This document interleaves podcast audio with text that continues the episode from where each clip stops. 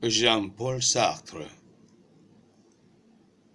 El existencialismo es un humanismo.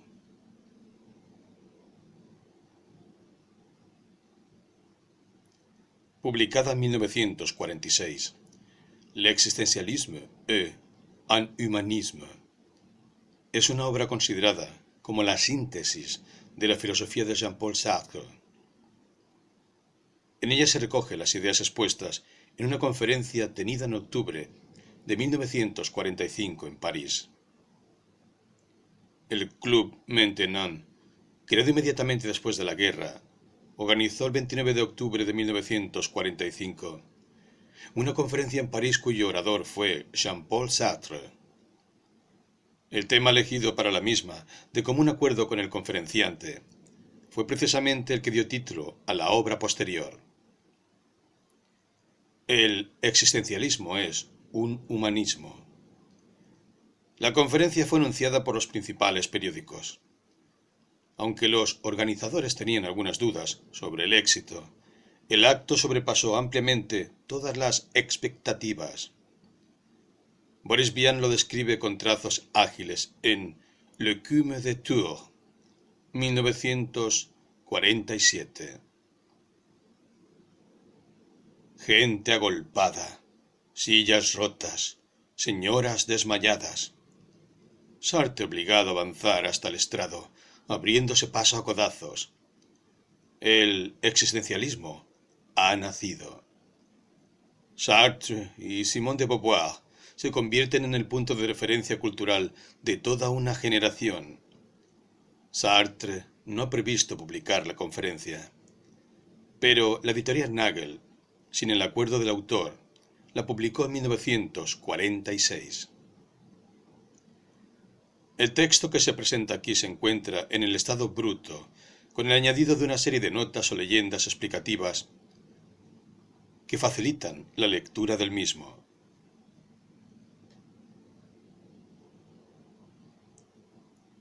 Quisiera defender aquí el existencialismo de una serie de reproches que se le han formulado. En primer lugar, se le ha reprochado el invitar a las gentes a permanecer en un quietismo de desesperación. Porque si todas las soluciones están cerradas, habría que considerar que la acción en este mundo es totalmente imposible y desembocar finalmente en una filosofía contemplativa, lo que además, dado que la contemplación es un lujo, nos conduce a una filosofía burguesa. Estos son, sobre todo, los reproches de los comunistas. Se nos ha reprochado, por otra parte, que subrayamos la ignominia humana, que mostramos en todas las cosas lo sórdido, lo turbio, lo viscoso, y que desatendemos cierto número de bellezas risueñas, el lado luminoso de la naturaleza humana. Por ejemplo, según Mademoiselle Mercier, crítica católica, que hemos olvidado la sonrisa del niño. Los unos y los otros nos reprochan que hemos faltado a la solidaridad humana, que consideramos que el hombre está aislado, en gran parte. Además, porque partimos, dicen los comunistas, de la subjetividad pura, por lo tanto del yo pienso cartesiano, y por lo tanto del momento en que el hombre se capta en su soledad, lo que nos haría incapaces, en consecuencia, de volver a la solidaridad con los hombres que están fuera del yo y que no puedo captar en el cógito. Y del lado cristiano, se nos reprocha que negamos la realidad y la seriedad de las empresas humanas puesto que, si suprimimos los mandamientos de Dios y los valores inscritos en la eternidad, no queda más que la estricta gratitud, pudiendo cada uno hacer lo que quiere y siendo incapaz, desde su punto de vista, de condenar los puntos de vista y los actos de los demás. A estos diferentes reproches trato de responder hoy. Por eso he titulado esta pequeña exposición El existencialismo es un humanismo. Muchos podrán extrañarse de que se hable aquí de humanismo. Trataremos de ver en qué sentido lo entendemos. En todo caso, lo que podemos decir desde el principio es que entendemos por existencialismo una doctrina que hace posible la vida humana y que, por otra parte, declara que toda verdad y toda acción implica un medio y una subjetividad humana. El reproche esencial que nos hacen, como se sabe, es que ponemos el acento en el lado malo de la vida humana. Una señora de la que me acaban de hablar cuando por nerviosidad deja escapar una palabra vulgar, dice, excusándose, Creo que me estoy poniendo existencialista. En consecuencia, se asimila fealdad a existencialismo. Por eso se declara que somos naturalistas, y si lo somos, resulta extraño que asustemos, que escandalicemos mucho más de lo que el naturalismo propiamente dicho asusta e indigna hoy día. Hay quien se traga perfectamente una novela de Zola como La Tierra y no puede leer sin asco una novela existencialista. Hay quien utiliza la sabiduría de los pueblos, que es bien triste, y nos encuentra más tristes todavía. No obstante, hay algo más desengañado que decir, la caridad bien entendida empieza por casa, o bien el villano con la vara del avellano. Conocemos los lugares comunes que se pueden utilizar en este punto y que muestran siempre la misma cosa. No hay que luchar contra los poderes establecidos, no hay que luchar contra la fuerza, no hay que pretender salir de la propia condición. Toda acción que no se inserta en una tradición es romanticismo. Toda tentativa que no se apoya en una experiencia probada está condenada al fracaso. Y la experiencia muestra que los hombres van siempre hacia lo bajo, que se necesitan cuerpos sólidos para mantenerlos. Si no, tenemos la anarquía. Sin embargo, son las gentes que repiten estos tristes proverbios, las gentes que dicen, ¡qué humano! cada vez que se les muestra un acto más o menos repugnante. Las gentes que se alimentan de canciones realistas, son esas las gentes que reprochan al existencialismo ser demasiado sombrío, y a tal punto que me pregunto si el cargo que le hacen es, no de pesimismo, sino más bien de optimismo. En el fondo, lo que asusta en la doctrina que voy a tratar de exponer no es el hecho de que deja una posibilidad de elección al hombre. Para saberlo es necesario que volvamos a examinar la cuestión en un plano estrictamente filosófico. ¿A qué se llama existencialismo? La mayoría de los que utilizan esta palabra se sentirían muy incómodos para justificarla, porque hoy día, que se ha vuelto una moda, no hay dificultad en declarar que un músico o que un pintor es existencialista. Un articulista de Clartés firma el existencialista. Y en el fondo, la palabra ha tomado hoy tal amplitud y tal extensión que ya no significa absolutamente nada. Parece que, a falta de una doctrina de vanguardia análoga al superrealismo, la gente ávida de escándalo y de movimiento se dirige a esta filosofía, que por otra parte no les puede aportar nada en este dominio. En realidad es la doctrina menos escandalosa, la más austera. Está destinada estrictamente a los técnicos y filósofos. Sin embargo, se puede definir fácilmente. Lo que complica las cosas es que hay dos especies de existencialistas. Los primeros, que son cristianos, entre los cuales yo colocaría a Jaspers y a Gabriel Marcel, de confesión católica, y por otra parte los existencialistas ateos, entre los cuales hay que colocar a Heidegger y también a los existencialistas franceses y a mí mismo. Lo que tienen en común es simplemente que consideran que la existencia precede a la esencia, o si se prefiere, que hay que partir de la subjetividad. ¿Qué significa esto a punto fijo? Consideremos un objeto fabricado, por ejemplo, un libro o un cortapapel. Este objeto ha sido fabricado por un artesano que se ha inspirado en un concepto, se ha referido al concepto de cortapapel e igualmente a una técnica de producción previa que forma parte del concepto y que en el fondo es una receta.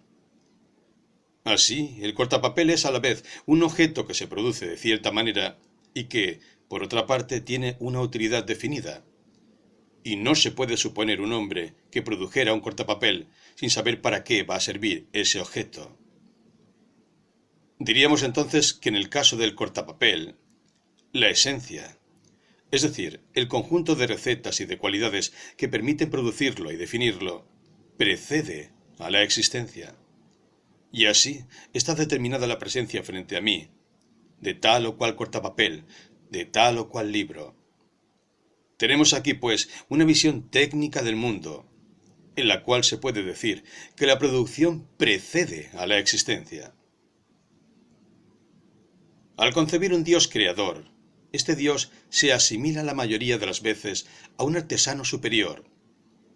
Y cualquiera que sea la doctrina que consideremos, Trátese de una doctrina como la de Descartes o como la de Leibniz, admitimos siempre que la voluntad sigue más o menos al entendimiento, o por lo menos lo acompaña, y que Dios, cuando crea, sabe con precisión lo que crea.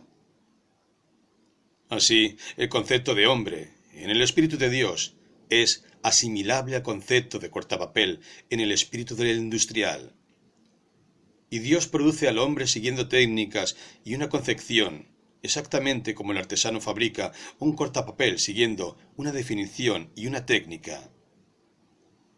Así, el hombre individual realiza cierto concepto que está en el entendimiento divino. En el siglo XVIII, en el ateísmo de los filósofos, la noción de Dios es suprimida. Pero no pasa lo mismo con la idea de que la esencia precede a la existencia. Esta idea la encontramos un poco en todas partes.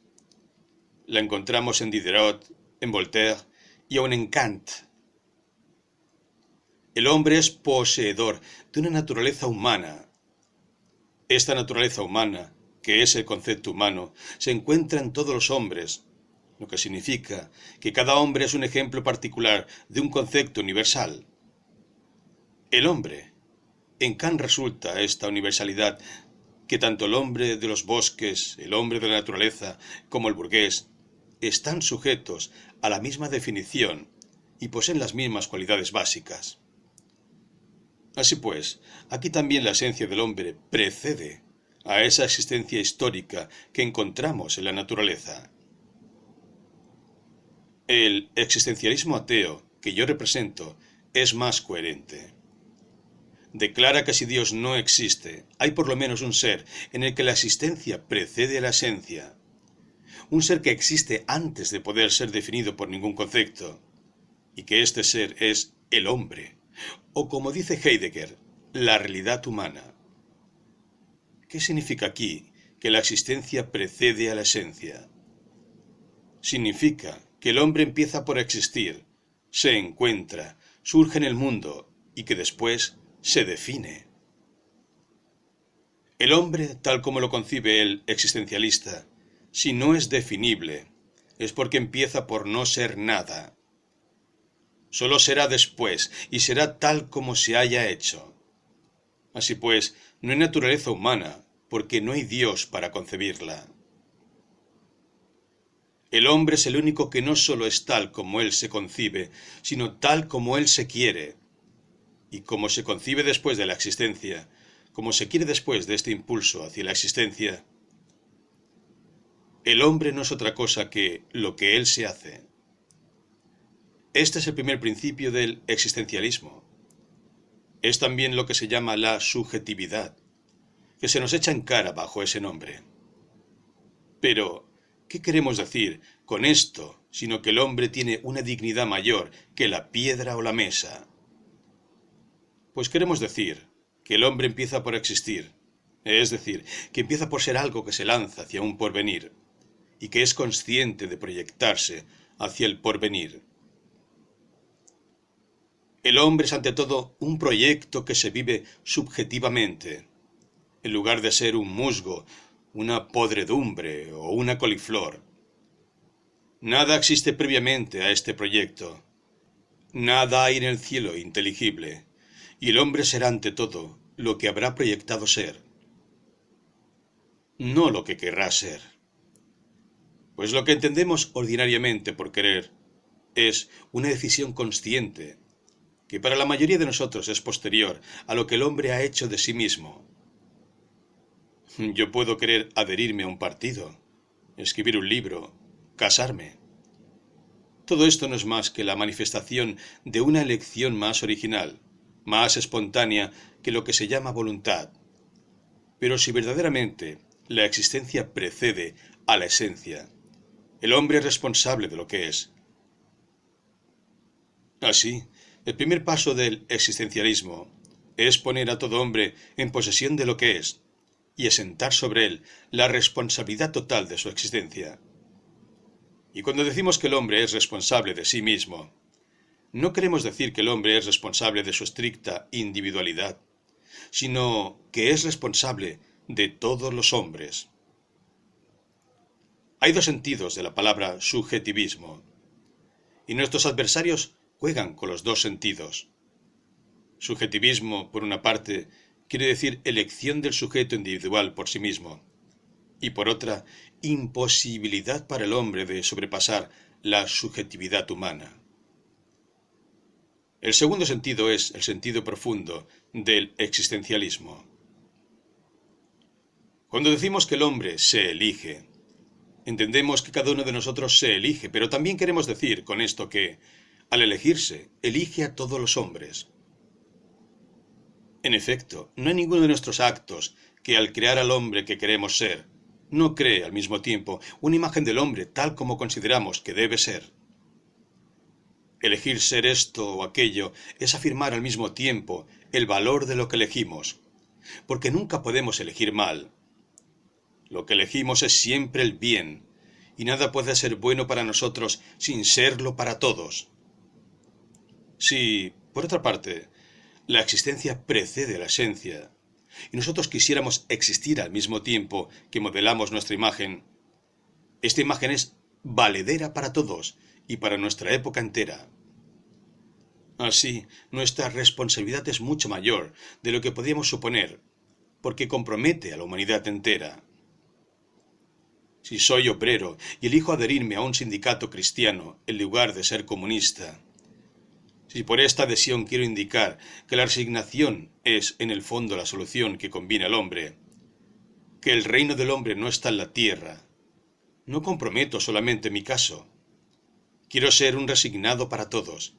En consecuencia, mi proceder ha comprometido a la humanidad entera. Y si quiero, hecho más individual, casarme, tener hijos, aun si mi casamiento depende únicamente de mi situación o de mi pasión o de mi deseo. Con esto no me encamino yo solamente, sino que encamino a la humanidad entera en la villa de la monogamia. Así, soy responsable para mí mismo y para todos, y creo cierta imagen del hombre que yo elijo. Eligiéndome, elijo al hombre. Esto permite comprender lo que se oculta bajo las palabras un tanto grandilocuentes como angustia, desamparo, desesperación. Como verán ustedes, es sumamente sencillo. Ante todo, ¿qué se entiende por angustia? El esencialista suele declarar que el hombre es angustia.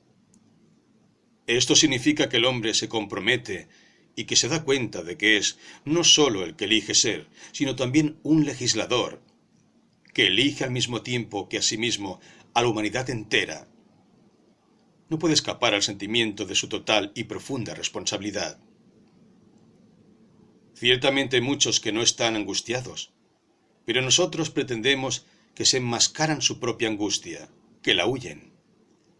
En verdad, muchos creen al obrar que sólo se comprometen a sí mismos, y cuando se les dice, pero si todo el mundo procediera así, se encoge de hombros y contestan, no todo el mundo procede así. Pero en verdad hay que preguntarse siempre, ¿qué sucedería si todo el mundo hiciera lo mismo? Y no se escapa uno de este pensamiento inquietante, sino por una especie de mala fe. El que miente y se excusa declarando todo el mundo no procede así. Es alguien que no está bien con su conciencia, porque el hecho de mentir implica un valor universal atribuido a la mentira.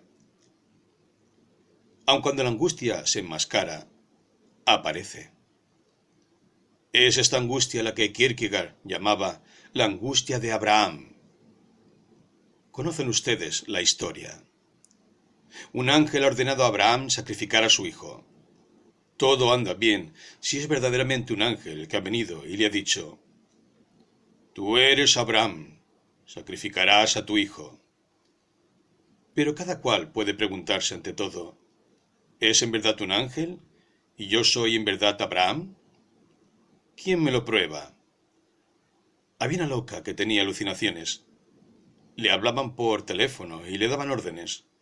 El médico le preguntó, Pero, ¿quién es el que habla? Ella contestó, Dice que es Dios. ¿Y qué es lo que le probaba en efecto que fuera Dios? Si un ángel viene a mí, ¿qué me prueba que es un ángel? Y si oigo voces, ¿qué me prueba que vienen del cielo y no del infierno, o del subconsciente, o de un estado patológico? ¿Quién prueba que se dirigen a mí? ¿Quién me prueba que soy yo el realmente señalado para imponer mi concepción del hombre y mi elección a la humanidad? No encontraré jamás ninguna prueba, ningún signo para convencerme de ello. Si una voz se dirige a mí, siempre seré yo quien decida que esta voz es la voz del ángel. Si considero que tal o cual acto es bueno, soy yo el que elegiré decir que este acto es bueno y no malo, Nadie me designa para ser Abraham, y sin embargo estoy obligado a cada instante a hacer actos ejemplares. Todo ocurre como si, para todo hombre, toda la humanidad tuviera los ojos fijos en lo que hace y se ajustara a lo que hace. Y cada hombre debe decirse, ¿soy yo quien tiene derecho de obrar de tal manera que la humanidad se ajuste a mis actos? Y si no se dice esto, es porque se enmascara su angustia. No se trata aquí de una angustia que conduzca al quietismo, a la inacción. Se trata de una simple angustia que conocen todos los que han tenido responsabilidades. Cuando, por ejemplo, un jefe militar toma la responsabilidad de un ataque y envía cierto número de hombres a la muerte, elige hacerlo y elige él solo. Sin duda hay órdenes superiores pero son demasiado amplias y se impone una interpretación que proviene de él. Y de esta interpretación depende la vida de catorce o veinte hombres. No se puede dejar de tener en la decisión que toma cierta angustia. Todos los jefes conocen esta angustia. Esto no los impide obrar. Al contrario, es la condición misma de su acción, porque esto supone que enfrentan una pluralidad de posibilidades y cuando eligen una, se dan cuenta que sólo tiene valor porque ha sido la elegida. Y esta especie de angustia, que es la que describe el existencialismo, veremos que se explica además por una responsabilidad directa frente a los otros hombres que compromete. No es una cortina que nos separa de la acción, sino que forma parte de la acción misma. Y cuando se habla de desamparo, expresión cara a Heidegger, queremos decir solamente que Dios no existe y que de esto hay que sacar las últimas consecuencias. El existencialismo se opone decididamente a cierto tipo de moral laica que quisiera suprimir a Dios con el menor gasto posible. Cuando hacia 1880 algunos profesores franceses trataron de constituir una moral laica, dijeron más o menos esto. Dios es una hipótesis inútil y costosa. Nosotros la suprimimos. Pero es necesario, sin embargo, para que haya una moral, una sociedad, un mundo vigilado, que ciertos valores se tomen en serio y se consideren como existentes a priori. Es necesario que sea obligatorio a priori que sea uno honrado, que no mienta, que no pega a su mujer, que tenga hijos etcétera, etcétera. Haremos, por lo tanto, un pequeño trabajo que permitirá demostrar que estos valores existen, a pesar de todo, inscritos en un cielo inteligible, aunque, por otra parte, Dios no exista. Dicho en otra forma, y es, según creo yo, la tendencia de todo lo que se llama en Francia radicalismo. Nada se cambiará aunque Dios no exista. Encontraremos las mismas normas de honradez, de progreso, de humanismo, y habremos hecho de Dios una hipótesis superada que morirá tranquilamente y por sí misma. El existencialista, por el contrario, piensa que es muy incómodo que Dios no exista, porque con él desaparece toda posibilidad de encontrar valores en un cielo inteligible, ya que no se puede tener el bien a priori, porque no hay más conciencia infinita y perfecta para pensarlo. No está escrito en ninguna parte que el bien exista, que haya que ser honrado, que no haya que mentir. Puesto que precisamente estamos en un plano donde solamente hay hombres, Dostoyevsky escribe, Si Dios no existiera, todo estaría permitido. Este es el punto de partida del existencialismo. En efecto, todo está permitido si Dios no existe, y en consecuencia el hombre está abandonado, porque no encuentra ni en sí ni fuera de sí una posibilidad de aferrarse. No encuentra ante todo excusas. Si, en efecto, la existencia precede a la esencia, no se podrá jamás explicar la referencia a una naturaleza humana dada y fija. Dicho de otro modo, no hay determinismo, el hombre es libre. El hombre es libertad. Si por otra parte Dios no existe, no encontramos frente a nosotros valores u órdenes que legitimen nuestra conducta. Así, no tenemos ni detrás ni delante de nosotros, en el dominio luminoso de los valores, justificaciones o excusas. Estamos solos, sin excusas. Es lo que expresaré diciendo que el hombre está condenado a ser libre. Condenado porque no se ha criado a sí mismo, y sin embargo, por otro lado, libre, porque una vez arrojado al mundo es responsable de todo lo que hace. El esencialismo no cree en el poder de la pasión. No pensará nunca que una bella pasión es un torrente devastador que conduce fatalmente al hombre a ciertos actos y que por consecuencia es una excusa piensa que el hombre es responsable de su pasión. El existencialista tampoco pensará que el hombre puede encontrar socorro en un signo dado sobre la tierra que lo oriente, porque piensa que el hombre descifra por sí mismo el signo como prefiere. Piensa, pues, que el hombre, sin ningún apoyo ni socorro, está condenado a cada instante a inventar al hombre. Ponge ha dicho, en un artículo muy hermoso, el hombre es el porvenir del hombre. Es perfectamente exacto. Solo que si se entiende por esto que ese porvenir está inscrito en el cielo, que Dios lo ve, entonces es falso, pues ya no sería ni siquiera un porvenir. Si se entiende que, sea cual fuere el hombre que aparece, hay un porvenir por hacer, un porvenir virgen que lo espera, entonces es exacto. En tal caso está uno desamparado. Para dar un ejemplo que permita comprender mejor lo que es el desamparo, citaré el caso de uno de mis alumnos que me vino a ver en las siguientes circunstancias. Su padre se había peleado con la madre y tendía al colaboracionismo. Su hermano mayor había sido muerto en la ofensiva alemana de 1940. Y este joven, con sentimientos un poco primitivos, pero generosos, quería vengarlo.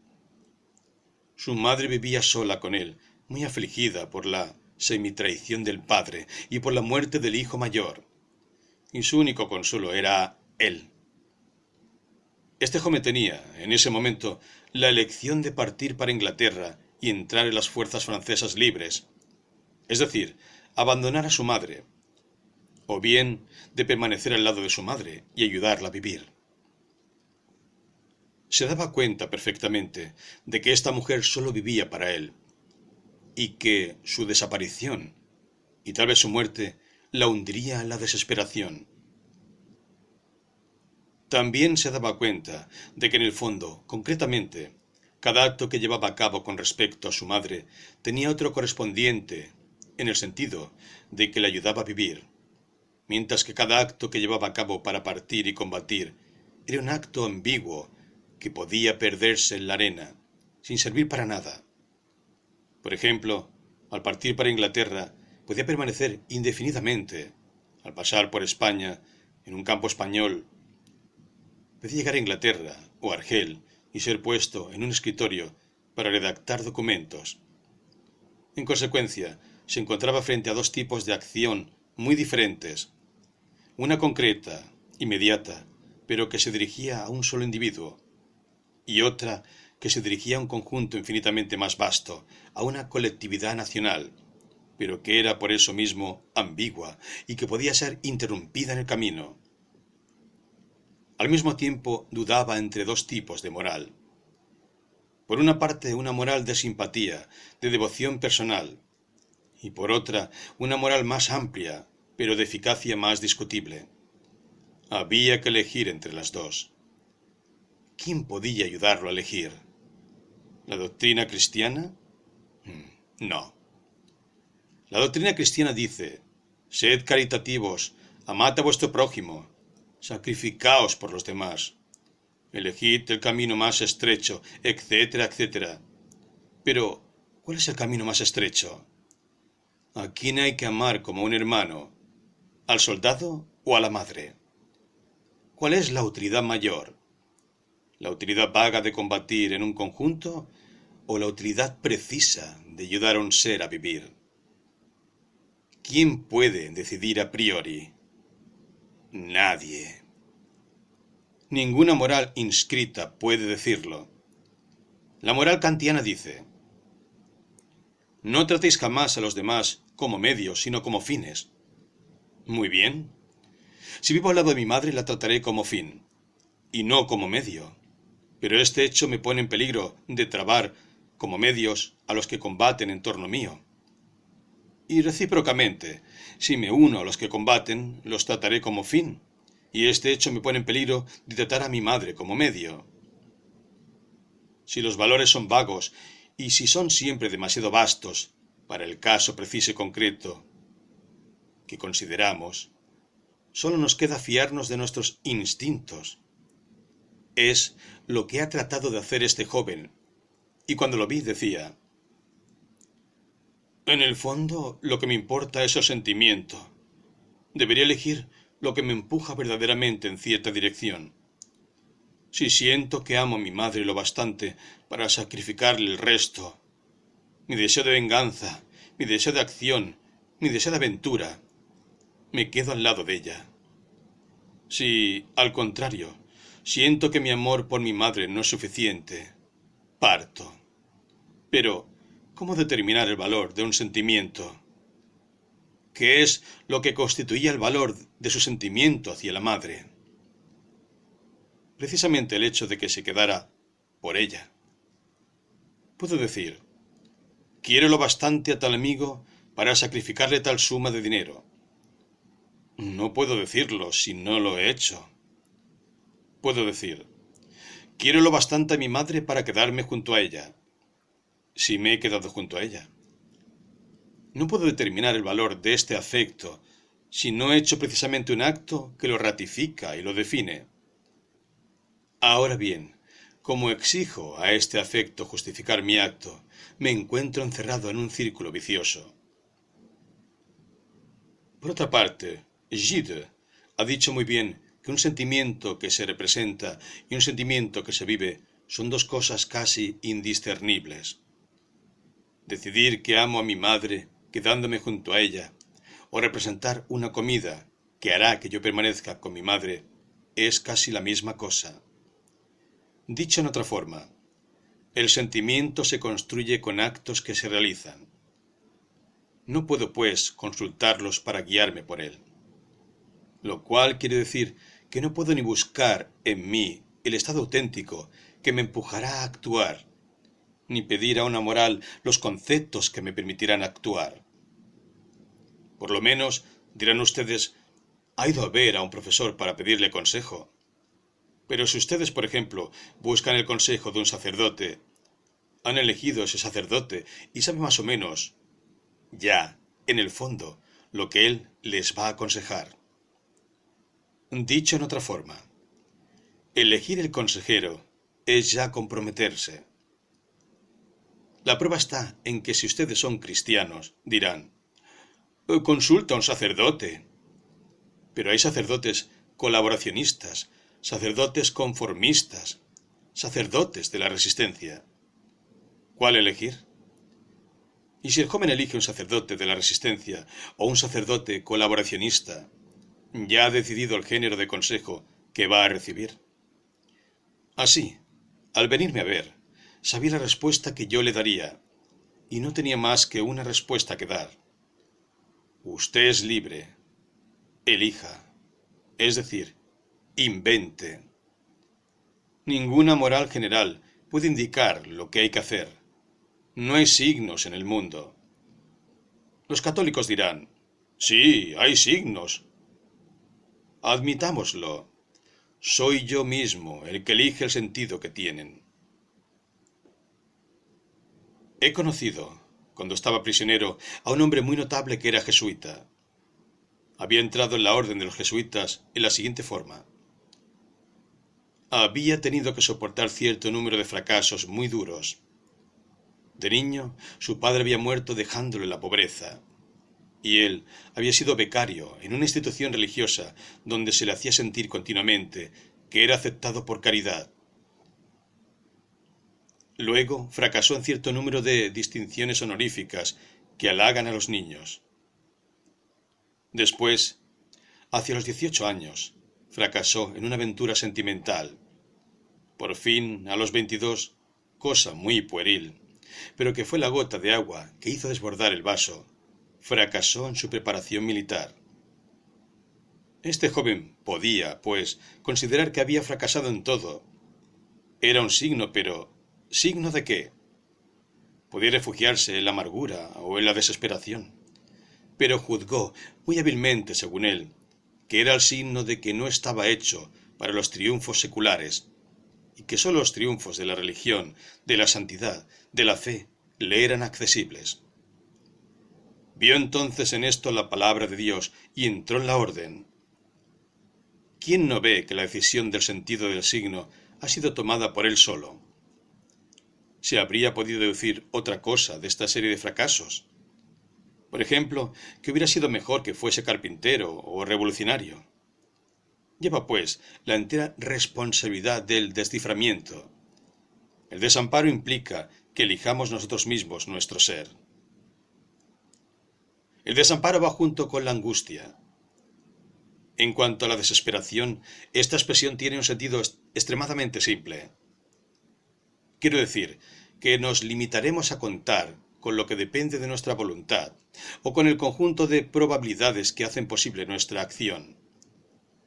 Cuando se quiere alguna cosa, hay siempre elementos probables. Puedo contar con la llegada de un amigo.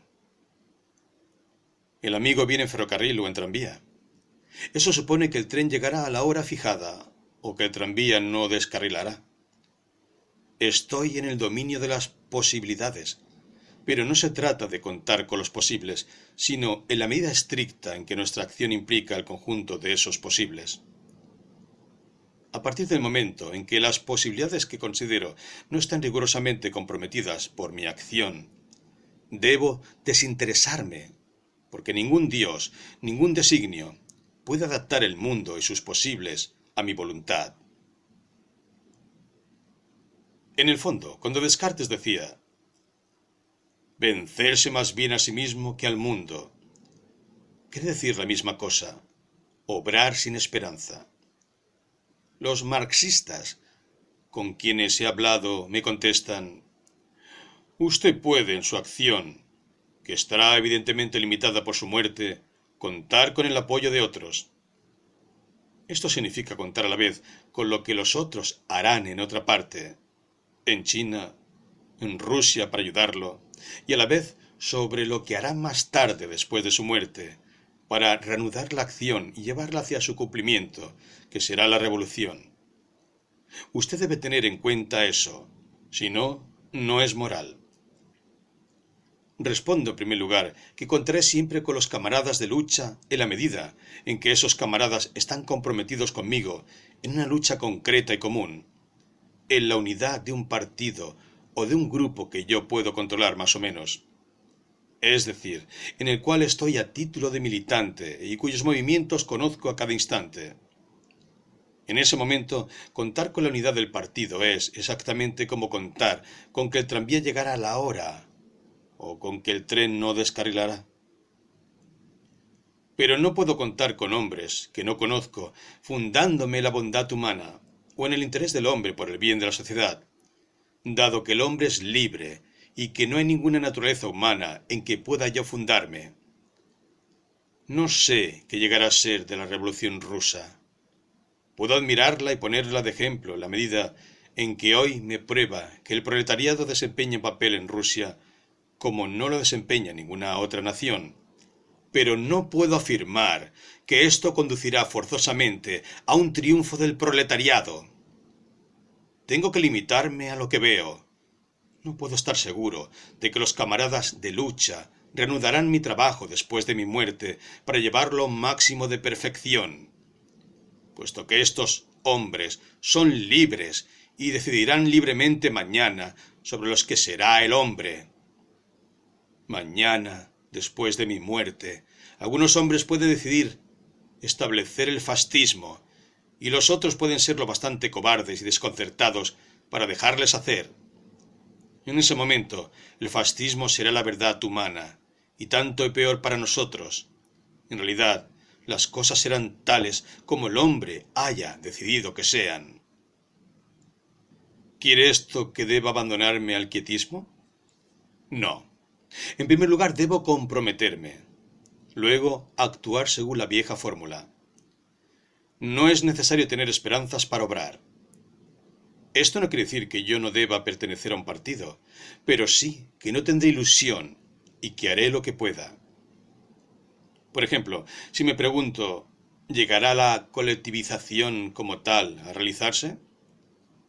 No sé nada. Solo sé que haré todo lo que esté en mi poder para que llegue. Fuera de esto, no puedo contar con nada. El quietismo es la actitud de la gente que dice, los demás pueden hacer lo que yo no puedo. La doctrina que yo les presento es justamente lo opuesto al quietismo, porque declara, solo hay realidad en la acción. Y va más lejos todavía, porque agrega, el hombre no es nada más que su proyecto, no existe más que en la medida en que se realiza, no es por lo tanto más que el conjunto de sus actos, nada más que su vida. De acuerdo con esto, podemos comprender por qué nuestra doctrina horroriza a algunas personas, porque a menudo no tienen más que una forma de soportar su miseria, y es pensar así. Las circunstancias han estado contra mí, yo valía mucho más de lo que he sido.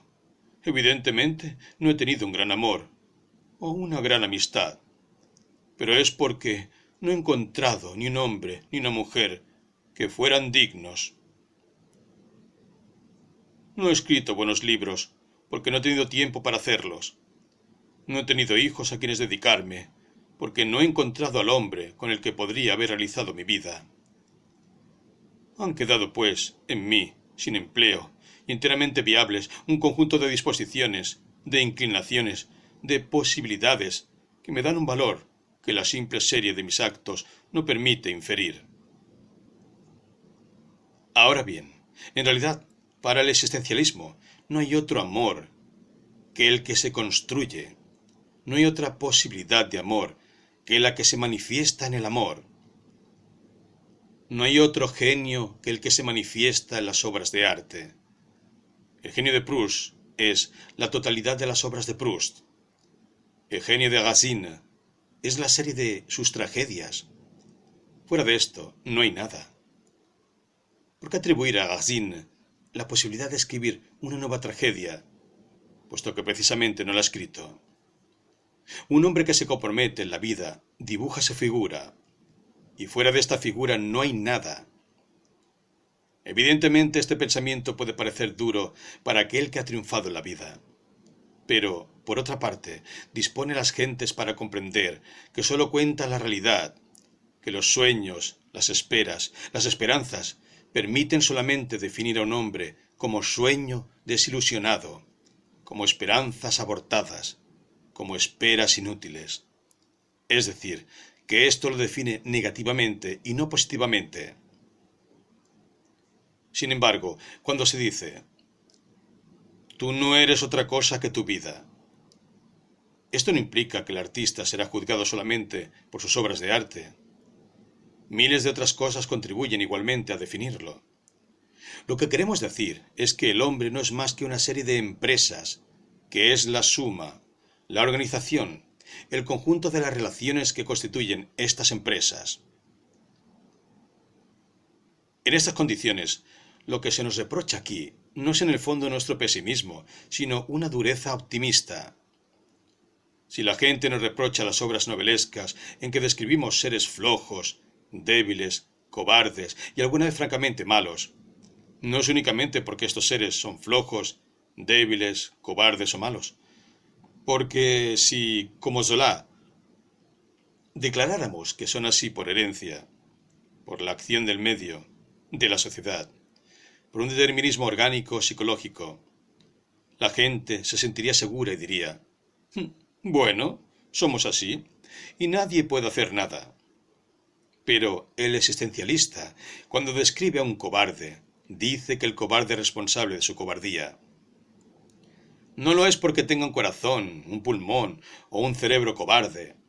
No lo es debido a una organización fisiológica, sino que lo es porque se ha construido como hombre cobarde por sus actos. No hay temperamento cobarde. Hay temperamentos nerviosos. Hay sangre floja, como dicen, o temperamentos ricos. Pero el hombre que tiene una sangre floja no por eso es cobarde, porque lo que hace la cobardía es el acto de renunciar o de ceder. Un temperamento no es un acto. El cobarde está definido a partir del acto que realiza. Lo que la gente siente oscuramente y le causa horror es que el cobarde que nosotros presentamos es culpable de ser cobarde. Lo que la gente quiere es que se nazca cobarde o héroe. Uno de los reproches que se hace a menudo a Chemins de la Liberté se formula así. Pero, en fin, de esa gente que es tan floja, ¿cómo era usted héroes? Esta objeción hace más bien reír, porque supone que uno nace héroe. Y en el fondo, ¿es esto lo que la gente quiere pensar? Si se nace cobarde, se está perfectamente tranquilo. No hay nada que hacer.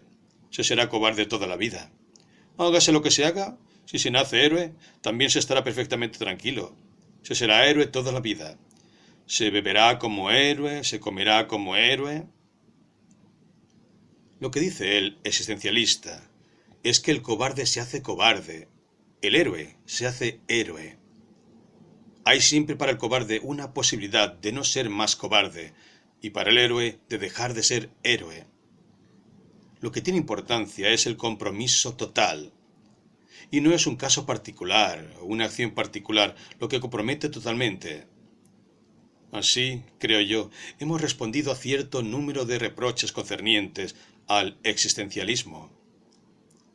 Ustedes ven que no puede ser considerada como una filosofía del quietismo, puesto que define al hombre por la acción, ni como una descripción pesimista del hombre. No hay doctrina más optimista, puesto que el destino del hombre está en él mismo ni como una tentativa para descorazonar al hombre alejándole de la acción, puesto que le dice que solo hay esperanza en su acción, y que la única cosa que permite vivir al hombre es el acto. En consecuencia, en este plano, tenemos que vernosla con una moral de acción y de compromiso. Sin embargo, se nos reprocha además, partiendo de estos postulados, que aislamos al hombre en su subjetividad individual. Aquí también se nos entiende muy mal. Nuestro punto de partida, en efecto, es la subjetividad del individuo, y esto por razones estrictamente filosóficas. No porque somos burgueses, sino porque queremos una doctrina basada sobre la verdad, y no un conjunto de bellas teorías llenas de esperanza y sin fundamentos reales. En el punto de partida no puede haber otra verdad que esta. Pienso, luego soy. Esta es la verdad absoluta de la conciencia, captándose a sí misma. Toda teoría que toma al hombre fuera de ese momento en que se capta a sí mismo es ante todo una teoría que suprime la verdad. Pues fuera de ese cógito cartesiano, todos los objetos son solamente probables. Y una doctrina de probabilidades que no está suspendida de una verdad se hunde en la nada. Para definir lo probable hay que poseer lo verdadero. Luego, para que haya una verdad cualquiera, se necesita una verdad absoluta. Y esta es simple, fácil de alcanzar. Está a la mano de todo el mundo.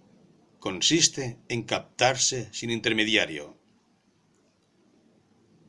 En segundo lugar, esta teoría es la única que da una dignidad al hombre, la única que no lo convierte en un objeto. Todo materialismo tiene por efecto tratar a todos los hombres, incluido uno mismo, como objetos, es decir, como un conjunto de reacciones determinadas, que nada se distingue del conjunto de cualidades y fenómenos que constituyen una mesa, o una silla, o una piedra. Nosotros queremos constituir precisamente el reino humano como un conjunto de valores distintos del reino material. Pero la subjetividad que alcanzamos a título de verdad no es una subjetividad rigurosamente individual, porque hemos demostrado que en el cógito uno no se descubría solamente a sí mismo, sino también a los otros. Por el yo pienso, contrariamente a la filosofía de Descartes, contrariamente a la filosofía de Kant, nos captamos a nosotros mismos frente al otro, y el otro es tan cierto para nosotros como nosotros mismos. Así, el hombre que se capta directamente por el cógito descubre también a todos los otros y lo descubre como la condición de su existencia. Se da cuenta de que no se puede ser nada, en el sentido que se dice que es espiritual, o que se es malo, o que se es celoso, salvo que los otros lo reconozcan por tal. Para obtener una verdad cualquiera sobre mí, es necesario que pase por otro. El otro es indispensable a mi existencia, tanto como el conocimiento que tengo de mí mismo. En estas condiciones, el descubrimiento de mi intimidad me descubre al mismo tiempo el otro, como una libertad colocada frente a mí, que no piensa y que no quiere sino por o contra mí. Así, descubrimos enseguida un mundo que llamaremos la intersubjetividad, y en este mundo el hombre decide lo que es y lo que son los otros. Además, si es imposible encontrar en cada hombre una esencia universal que constituye la naturaleza humana, existe, sin embargo, una universalidad humana de condición. No es un azar que los pensadores de hoy día hablen más fácilmente de la condición del hombre que de su naturaleza. Por condición entienden, con más o menos claridad, el conjunto de los límites a priori que bosquejan su situación fundamental en el universo. Las situaciones históricas varían. El hombre puede nacer esclavo en una sociedad pagana, o señor feudal, o proletario. Lo que no varía es la necesidad para él de estar en el mundo, de estar allí en el trabajo, de estar allí en medio de los otros y de ser allí mortal. Los límites no son ni subjetivos ni objetivos, o más bien tienen una faz objetiva y una faz subjetiva objetivos porque se encuentran en todo y son en todo reconocibles, subjetivos porque son vividos y no son nada si el hombre no los vive. Es decir, si no se determina libremente de en su existencia por relación a ellos.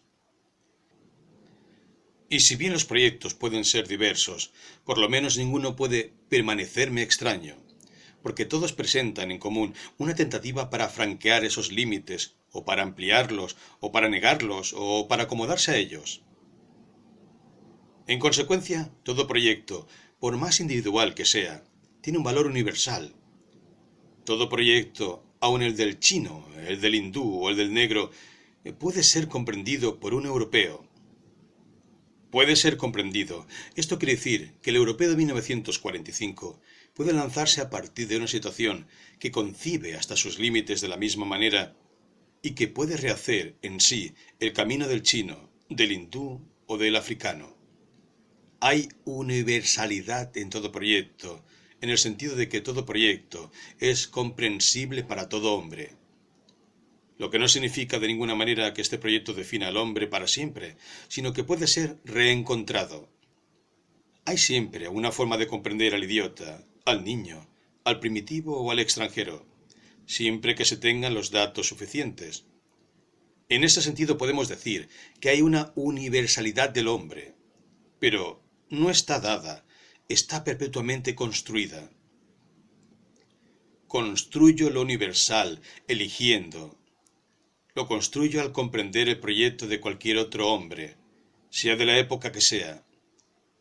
Este absoluto de la elección no suprime la relatividad de cada época. Lo que el, existencialismo tiene interés en demostrar es el enlace de carácter absoluto del compromiso libre, por el cual cada hombre se realiza, al realizar un tipo de humanidad. Compromiso siempre comprensible para cualquier época y por cualquier persona. Y la relatividad del conjunto cultural que puede resultar de tal elección. Hay que señalar a la vez la relatividad del cartesianismo y el carácter absoluto del compromiso cartesiano.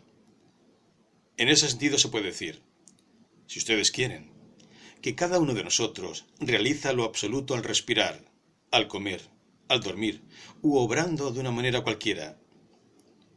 No hay ninguna diferencia entre ser libremente, ser como proyecto, como existencia que elige su esencia, y ser absoluto.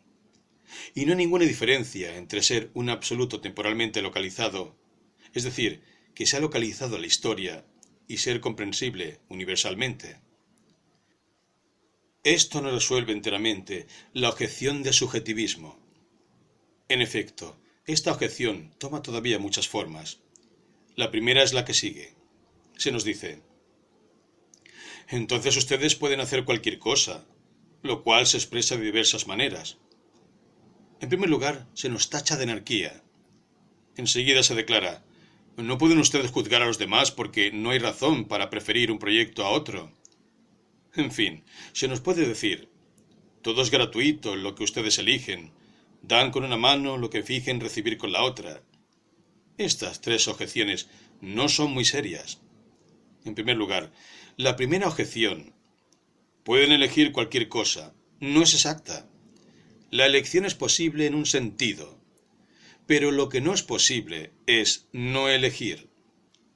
Puedo siempre elegir, pero tengo que saber que, si no elijo, también elijo. Esto, aunque parezca estrictamente formal, tiene una gran importancia para limitar la fantasía y el capricho.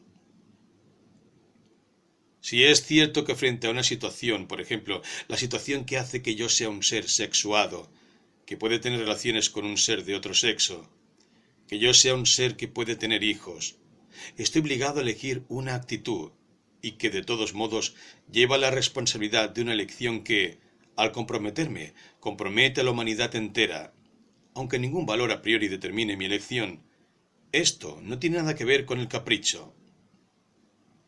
Y si se cree encontrar aquí la teoría guideana del acto gratuito, es porque no se ve la enorme diferencia entre esta doctrina y la de Gide. Gide no sabe lo que es una situación, obra por simple capricho. Para nosotros, al contrario, el hombre se encuentra en una situación organizada, donde está él mismo comprometido. Compromete con su elección a la humanidad entera y no puede evitar elegir. O bien permanecerá casto, o bien se casará sin tener hijos, o bien se casará y tendrá hijos. De todos modos, haga lo que haga, es imposible que no tome una responsabilidad total frente a este problema. Sin duda, elige sin referirse a valores preestablecidos, pero es injusto tacharlo de capricho. Digamos más bien que hay que comparar la elección moral con la construcción de una obra de arte. Y aquí hay que hacer enseguida un alto para decir que no se trata de una moral estética, porque nuestros adversarios son de tan mala fe que nos reprochan hasta eso. El ejemplo que elijo no es más que una comparación. Dicho esto, ¿se ha reprochado jamás a un artista que hace un cuadro el no inspirarse en reglas establecidas a priori? ¿Se ha dicho jamás cuál es el cuadro que debe hacer? Está bien claro que no hay cuadro definitivo que hacer. Que el artista se compromete en la construcción de su cuadro y que el cuadro por hacer es precisamente el cuadro que habrá hecho. Está bien claro que no hay valores estéticos a priori, pero hay valores que se ven después en la coherencia del cuadro, en las relaciones que hay entre la voluntad de creación y el resultado. Nadie puede decir lo que será la pintura de mañana, Solo se puede juzgar la pintura una vez realizada. ¿Qué relación tiene esto con la moral? Estamos en la misma situación creadora. No hablamos nunca de la gratitud de una obra de arte. Cuando hablamos de un cuadro de Picasso, nunca decimos que es gratuito. Comprendemos perfectamente que Picasso se ha construido tal como es, al mismo tiempo que pintaba, que el conjunto de su obra se incorpora a su vida. Lo mismo ocurre en el plano de la moral. Lo que hay de común entre el arte y la moral es que, con los dos casos, tenemos creación e invención. No podemos decir a priori lo que hay que hacer. Creo haberlo mostrado suficientemente al hablarles del caso de ese alumno que me vino a ver y que podía dirigirse a todas las morales, kantiana u otras, sin encontrar ninguna especie de indicación. Se vio obligado a inventar él mismo su ley. Nunca diremos que este hombre, que ha elegido quedarse con su madre, tomando como base moral los sentimientos, la acción individual y la caridad concreta, o que ha elegido irse a Inglaterra prefiriendo el sacrificio, ha hecho una elección gratuita. El hombre se hace. No está todo hecho desde el principio. Se hace al elegir su moral, y la presión de las circunstancias es tal que no puede dejar de elegir una. No definimos al hombre sino en relación con un compromiso. Es por tanto absurdo reprocharnos la gratuidad de la elección. En segundo lugar, se nos dice, no pueden ustedes juzgar a los otros. Esto es verdad en cierta medida y falso en otra. Es verdadero en el sentido en que, cada vez que el hombre elige su compromiso y su proyecto con toda la sinceridad y con toda su lucidez, sea cual fuere por lo demás ese proyecto, es imposible hacerle preferir otro. Es verdadero en el sentido de que no creemos en el progreso. El progreso es un mejoramiento. El hombre es siempre el mismo frente a una situación que varía, y la elección se mantiene siempre una elección en una situación. El problema moral no ha cambiado desde el momento en que se podía elegir entre los esclavistas y los no esclavistas. En el momento de la guerra de secesión, por ejemplo, hasta el momento presente en que se puede optar por el MRP o los comunistas. Pero, sin embargo, se puede juzgar, porque, como he dicho, se elige frente a los otros, y uno se elige así frente a los otros. Ante todo se puede juzgar, y este no es un juicio de valor, sino un juicio lógico, que ciertas elecciones están fundadas en el error y otras en la verdad se puede juzgar a un hombre diciendo que es de mala fe. Si hemos definido la situación del hombre como una elección libre, sin excusas y sin ayuda, todo hombre que se refugia detrás de la excusa de sus pasiones, todo hombre que inventa un determinismo, es un hombre de mala fe. Se podría objetar, pero ¿por qué no podría elegirse a sí mismo de mala fe? Respondo que no tengo que juzgarlo moralmente, pero defino su mala fe como un error. Así, no se puede escapar a un juicio de verdad. La mala fe es evidentemente una mentira, porque disimula la total libertad del compromiso. En el mismo plano, diré que hay también una mala fe si elijo declarar que ciertos valores existen antes que yo. Estoy en contradicción conmigo mismo si a la vez los quiero y declaro que se me imponen. Si se me dice, ¿y si quiero ser de mala fe? Responderé, no hay ninguna razón para que no lo sea, pero yo declaro que usted lo es, y que la actitud de estricta coherencia es la actitud de buena fe, y además puedo formular un juicio moral. Cuando declaro que la libertad, a través de cada circunstancia concreta, no puede tener otro fin que quererse a sí misma, si el hombre ha reconocido que establece valores en el desamparo, no puede querer sino una cosa, la libertad, como fundamento de todos los valores. Esto no significa que la quiera en abstracto. Quiere decir simplemente que los actos de los hombres de buena fe tienen como última significación la búsqueda de la libertad como tal. Un hombre que se adhiere a tal o cual sindicato comunista o revolucionario persigue fines concretos. Estos fines implican una voluntad abstracta de libertad, pero esta libertad se quiere en lo concreto. Queremos la libertad por la libertad, y a través de cada circunstancia particular. Y al querer la libertad, descubrimos que depende enteramente de la libertad de los otros, y que la libertad de los otros depende de la nuestra. Ciertamente la libertad, como definición del hombre, no depende de los demás, pero en cuanto hay compromiso, estoy obligado a querer, al mismo tiempo que mi libertad, la libertad de los otros. No puedo tomar mi libertad como fin, si no tomo igualmente la de los otros como fin.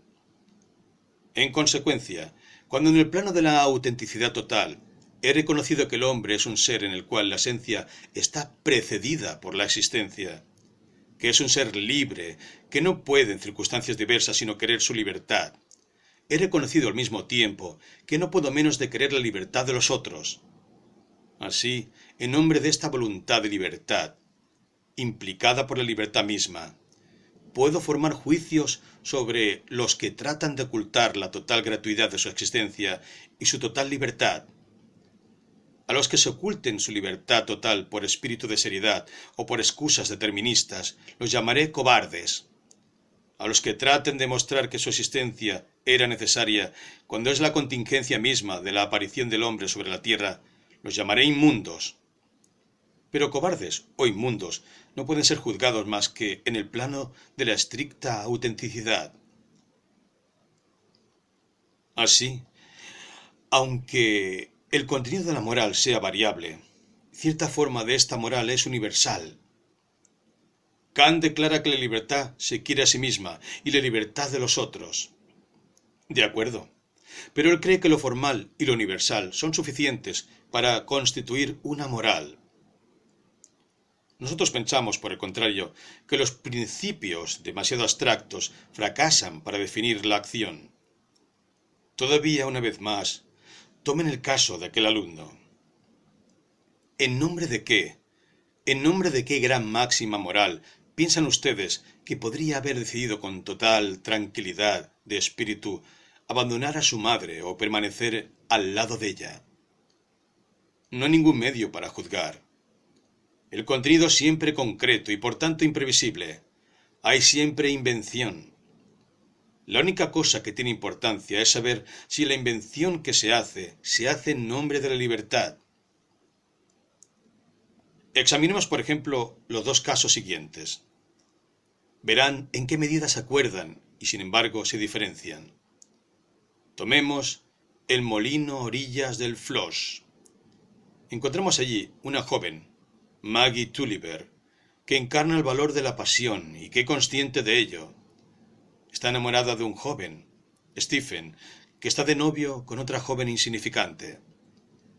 Esta Maggie Tulliver, en vez de preferir atolondradamente su propia felicidad, en nombre de la solidaridad humana, elige sacrificarse y renunciar al hombre que ama. Por el contrario, la San Severina de la Cartuja de Parma, que estima que la pasión constituye el verdadero valor del hombre, declararía que un gran amor merece sacrificios, que hay que preferirlo a la trivialidad de un amor conyugal que uniría a Stephen y a la joven tonta con quien debe casarse. elegiría sacrificar a ésta y realizar su felicidad. Y como Stendhal lo muestra, se sacrificará a sí misma en el plano apasionado, si esta vida lo exige. Ah, estamos aquí frente a dos morales estrictamente opuestas. Pretendo que son equivalentes en dos casos. Lo que se ha puesto como fin es la libertad. Y pueden ustedes imaginar dos actitudes rigurosamente parecidas en cuanto a los efectos. Una joven, por resignación, prefiere renunciar a su amor. Otra, por apetito sexual, prefiere desconocer las relaciones anteriores del hombre que ama. Estas dos acciones se parecen exteriormente a las que acabamos de describir. Son, sin embargo, enteramente distintas. La actitud de la Sanseverina está mucho más cerca que la de Maggie Tulliver, de una rapacidad despreocupada. Así ven ustedes que este segundo reproche es a la vez verdadero y falso. Se puede elegir cualquier cosa si es en el plano del libre compromiso. La tercera objeción es la siguiente. Reciben ustedes con una mano lo que dan con la otra. Es decir, que en el fondo los valores no son tan serios porque los eligen. A eso contesto que me molesta mucho que sea así.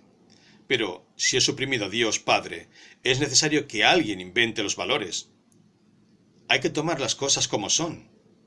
Y además, decir que nosotros inventamos los valores no significa más que esto. La vida, a priori, no tiene sentido. Antes de que ustedes vivan, la vida no es nada. Les corresponde a ustedes darle un sentido. Y el valor no es otra cosa que este sentido que ustedes eligen.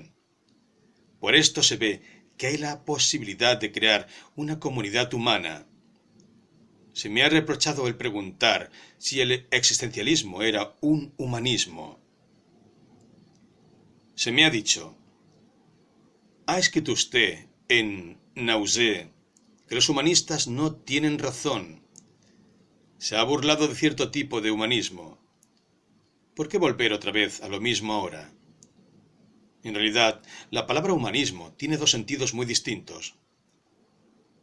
Por humanismo se puede entender una teoría que toma al hombre como fin y como valor superior. Hay humanismo en este sentido en Cocteau.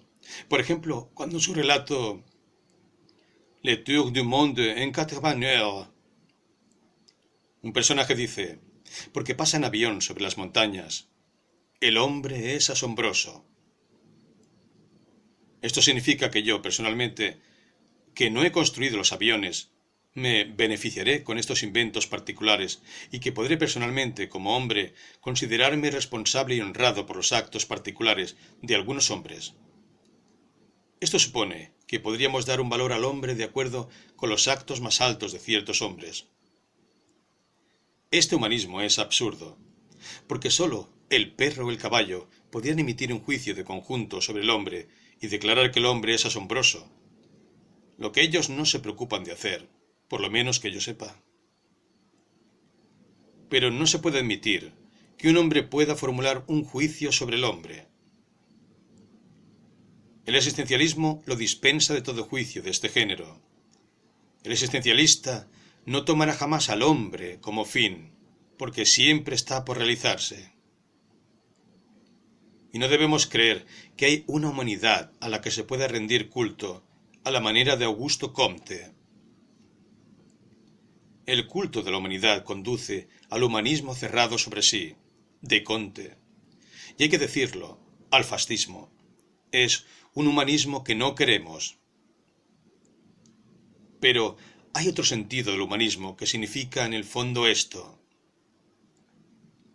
El hombre está continuamente fuera de sí mismo.